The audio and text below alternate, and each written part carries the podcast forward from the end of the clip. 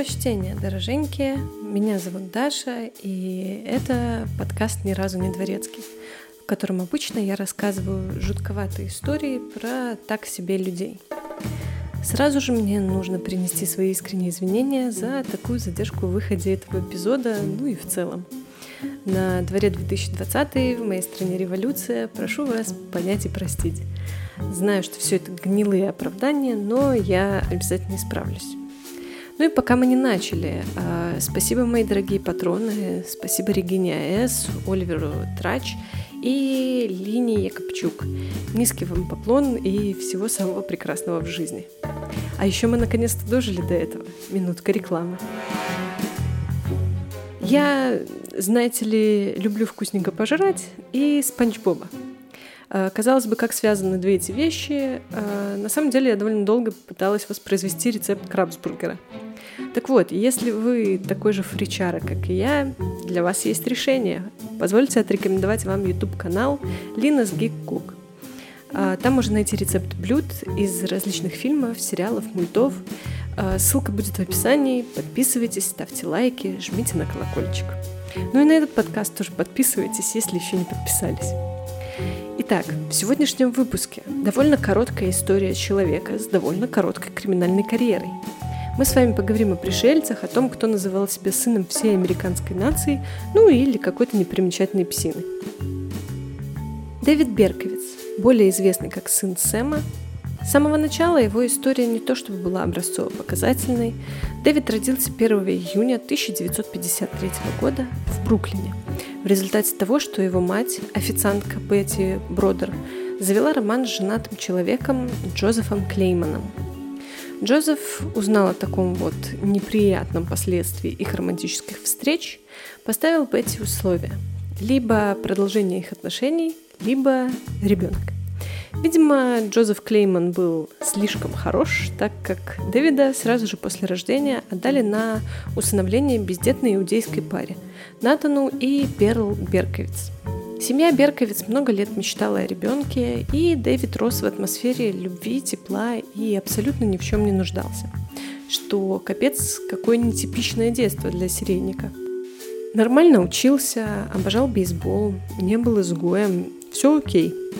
Единственное, он был очень привязан к матери и сильно ревновал ее ко всему и всем – в возрасте 13 лет случилось два события в жизни Дэвида. А, Бармицва и смерть его матери от рака груди. Ровненько после того момента, как он с ней сильно поругался. И как он сам признавался, впоследствии, в день ее смерти он потерял все. Он чувствовал себя бесконечно одиноким, стал замыкаться в себе, стеснялся общаться с противоположным полом. Отец пытался наладить контакт с сыном, но Берковиц не позволял ему этого. Он не хотел делиться ни своими мыслями, ни переживаниями с отцом. А сам он признавался, что они не были близки, так как отец работал 6 дней в неделю, с самого утра и до вечера, делая все возможное для своей семьи. Есть э, история о том, что Берковиц такие проявлял странные наклонности в детстве. В возрасте около 10 лет он вроде как из ревности убивал мучительной смертью питомцев, которых заводила мать, а после ее смерти стал поджигать урны и свалки и мастурбировать на это восхитительное зрелище.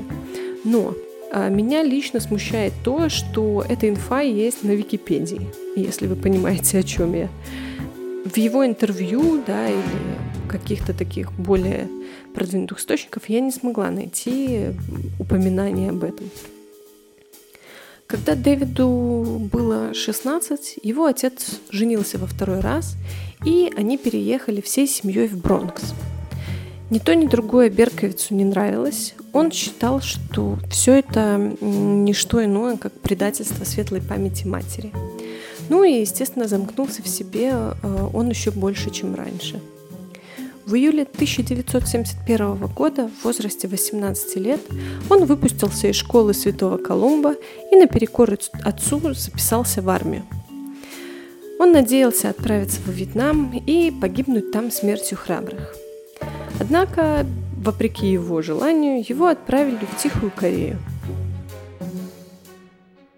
Там Дэвид активно пользовался предложениями на местном рынке проституции, первый раз в жизни попробовал наркотики, ну и спокойно вернулся в Соединенные Штаты. Кстати, во время службы в армии Дэвид попадает в баптистскую общину. Ему очень заходит, и он начинает посещать баптистскую церковь, а также решает сменить веру. После трех лет службы Берковиц возвращается домой и разыскивает свою биологическую мать. Многие источники утверждают, что именно в этот период он и узнал, что является приемным ребенком, и что именно это и было его триггером да, к убийствам. Но с его собственных слов он узнал о том, что приемный в возрасте 4-5 лет, и его приемные родители сказали ему, что мать умерла при родах. И Дэвид долгое время чувствовал себя виноватым в этом и считал, что он заслуживает смерти. И на самом деле это объясняет его рвение во Вьетнам. Еще он рассказывал, что у них с матерью было чудесное воссоединение, что он был желанным гостем в ее доме, они часто виделись и с ней, и с его, получается, родной биологической сестрой. Непонятно, стоит ли доверять его словам, но, как обычно, выводы делать вам. А, так вот, вернувшись из армии, Дэвид вернулся в родительский дом. Отец не поддержал его в вопросах нового вероисповедания, и Дэвид начинает жить самостоятельно в доме номер 2151 на Барнес-авеню, все в том же Бронксе. Он проучился год в общественном колледже Бронкса, бросил учебу весной 1975 года.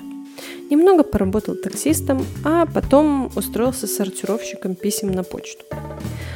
В то время он жил уже в пригороде Нью-Йорка, в городе Йонкерс на Пайн-стрит 35. Спустя три месяца после переезда он начал убивать. В своих последующих интервью э, он рассказывал о том, что э, ничего как бы не предвещало беды, да, он мечтал о спокойной жизни, о работе, он мечтал о девушке, он мечтал завести семью и жить спокойной, обычной жизнью. А, но он никогда не уточнял, что же пошло не так. А, съездив в Техас, он решил привезти себе в качестве сувенира, видимо, не ковбойскую шляпу и сапоги, а револьвер 44-го калибра. Такую модель револьвера еще называли бульдог. Из-за этого оружия Берковица первое время называли убийцей 44-го калибра.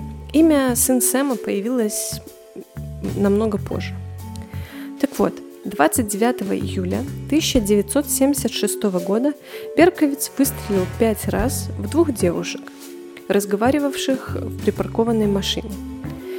А, его жертвами стали 18-летняя Данна Лаурия и ее 19-летняя подруга Джоди Валенте.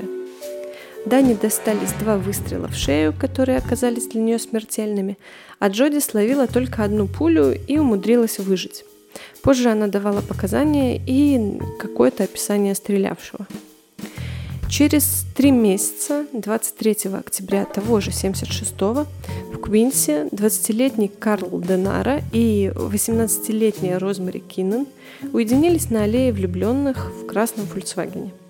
Берковиц подошел к их машине и выстрелил снова пять раз.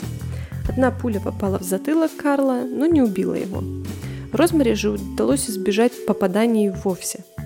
Они тоже давали показания и составляли примерный фоторобот жертвы. Еще через месяц, 27 ноября, в Нью-Йорке на 262 улице Берковиц подошел к сидящим на лавочке 16-летней Донни Демази и 18-летней Джоанни Ламина. Он пытался заговорить с ними и начал разговор с фразы типа «не подскажете, как пройти в библиотеку», а потом достал пистолет. Убегающая Джана получила пулю в позвоночник, а Донна получила пулю в шею. Интересно, что Берковиц снова совершил пять выстрелов, три из которых были мимо. Обе девушки выжили, однако одна из них после травмы спины осталась инвалидом. В этот момент полиция стала связывать эти происшествия в серию. Через два месяца, 30 января 1977 года, Дэвид подошел к машине, припаркованной возле диско-клуба, и выстрелил несколько раз в сидящих там 30-летнего Донна Дила и 26-летнюю Кристин Фреунд. Парню удалось выжить, а девушка скончалась в больнице. И через месяц, 8 марта, Берковиц убивает в Куинсе 19-летнюю Вирджинию Воскричан. Она просто шла по улице и получила пулю в голову. Дальше, 16 апреля, по старой схеме Берковиц совершил несколько выстрелов в сидевших в припаркованной машине 18-летнюю э, Валентину Суриани и 20-летнего Александра Эса. Оба скончались. Примечательно это убийство тем, что Берковиц решил сыграть в Зодиака и оставил на месте преступления письмо для полиции. В этом письме он подписался как мистер Монстр. А 30 апреля в редакцию Daily News пришло письмо, подписанное как «Кровь и семья, мрак и смерть, абсолютный порог», 44-й калибр. И письмо содержало в себе что-то типа речи Роршаха из «Хранителей». Письмо было довольно пафосным и глупым, заканчивалось фразой как зловещий призрак в ночи, жаждущий, голодный, почти не отдыхающий, полный желания порадовать Сэма. Я обожаю свою работу. Сэм жадный парень. Он не позволит мне остановиться, пока не напьется крови до отвала. Ну и вот благодаря этому письму журналистам газеты Берковиц и получил погоняло сын Сэма. И знаете, о каком Сэме шла речь? Конечно, возможно, это Сэм, как дядюшка Сэм, что олицетворяет собой э, США и их идеологию, э, но более популярная версия про то, что недалеко от дома Берковица жил мужчина с собакой, которая много и часто лаяла. А Дэвид пытался убить ее, но у него ничего не получилось. И впоследствии он говорил, что именно эта собака заставляла его убивать. Владельца собаки звали Сэм Кар, Э, ну, связь, наверное, очевидна. В общем, выбирайте, опять же, для себя любую версию, какая вам больше нравится. И вот сын Сэма стал звездой Нью-Йорка. Весь город был в панике. Все боялись убийцу 44-го калибра, жертвой которого мог быть кто угодно. По крайней мере, это самая популярная фраза в любой документалке про Берковица. По мне, так это очень громкое заявление, но я там не была и утверждать не могу. Так вот, 25 июня по проверенной схеме Берковиц подошел к машине на парковке около диско-клуба и несколько раз выстрелил в сидящих в ней 20-летнего Сальваторе Лупо и 17-летнюю Джуди Плачида. Они оба умудрились отделаться не тяжелыми ранениями, выбежать из машины и забежать в клуб. Следующее убийство Берковиц совершает 31 июля. 20-летние Бобби Виоланте и Стейси Московиц уединились в машине на парковке влюбленных. Дэвид подошел и выстрелил несколько раз. В результате этого девушка скончалась, а парень получил серьезные травмы, потерял зрение. И вот в этот раз Берковиц, видимо, из гордыни или вседозволенности совершил роковую ошибку – он настолько расслабился, что припарковал свою машину совсем неподалеку и припарковал ее возле пожарного гидранта. Схватил штраф, по которому полиция его и разыскала. Поговорив с соседями, полицейские узнали, что Берковиц уже стрелял в собаку соседа, которого до кучи зовут Сэм. Пазл начал складываться, да и во время обыска машины Берковица был обнаружен револьвер 44-го калибра и еще не отправленное письмо в газету. Через 6 часов Берковиц был арестован и крайне удивлен тому факту, как же его раньше не, не поймали. Он сказал, все правильно, вы поймали меня, я сын Сэма. Все это время он улыбался. Дэвид сразу сознался во всем, но Первое время он утверждал, что одержим дьяволом, что собака отдавала ему приказы, что он служитель культа и что все это инопланетяне влияли на его разум. Перковец получил диагноз параноидальная шизофрения, а, однако был признан вменяемым. Суд приговорил его к 365 годам заключения без права апелляции. Смертной казни он избежал только потому, что в то время в Нью-Йорке она была отменена. А, позже, однако, он э, стал отрицать все про собаку и остальное. В 1979 году во время беседы со спецагентом ФБР Робертом Рестлером Берковиц признался, что истории с сыном Сэмом были им выдуманы. В случае поимки он надеялся таким способом убедить суд в своей невменяемости. Эксперты утверждали, что причиной преступлений были сексуальные комплексы и затяжная депрессия. Казалось бы, мы-то с вами знаем истории похуже и ребят покруче. Почему сын Сэма так плотно вошел в историю? Если честно, у меня ответа нет. Возможно, это из-за рандомного выбора жертв, возможно, из-за способа убийств. 44-й калибр довольно крупный, и после себя он оставляет знатное месиво. Однако поиски сына Сэма были одними из самых масштабных в Нью-Йорке. Над делом работали 300 детективов, которые рассмотрели 3000 подозреваемых и проверили 28 тысяч владельцев револьверов 44-го калибра. На все это выделялись огромные деньги. Сейчас Берковиц все еще жив, он отбывает наказание в тюрьме Шоунганг в штате Нью-Йорк. Как он сам признается, сейчас в тюрьме он обычный рядовой заключенный, так как времени прошло очень много, и эти события из памяти многих уже стерлись. Дэвид работает в тюремной библиотеке и в часовне. Он посвятил свою оставшуюся жизнь религии. А с его собственных слов он бесконечно раскаивается в своих поступках, осознает, что причинил много боли людям и пытается сделать что-то хорошее для мира. Он дает интервью на религиозные темы. В 1999 году он написал очерк My Story или Моя история о своем духовном развитии и даже обращение к молодежи с подписью «С любовью к Христу». В заключении, как когда-то в армии, он стал проповедником христианства. Однажды Берковиц сказал, «Полиция и СМИ называли меня сыном Сэма, но Бог дал мне новое имя – сын Надежды, ибо теперь я живу надеждой». Кстати, благодаря Берковицу был принят законопроект, именуемый как «Закон сына Сэма». Он подразумевает, что преступники не могут получать прибыли от журналистов и издательств за свою историю, за признание и подробности. Все эти деньги, как и все имущество убийц, конфискуются государством и идут на компенсации семьям жертв. Это довольно короткая история, поэтому давайте рассмотрим след в культуре. Из того, что посмотреть, ну, конечно же, Mindhunter. Я уже устала его упоминать, просто посмотрите. А, также есть фильм 99 -го года «Лето Сэма» или «Summer of Sam», Снял его Спайк Ли, который также подарил нам американскую фи- версию фильма Boy, но на самом деле лучше смотреть корейскую, так что тоже рекомендую. Что послушать? У группы The Dead Boys в 1978 году вышла песня Son of Sam.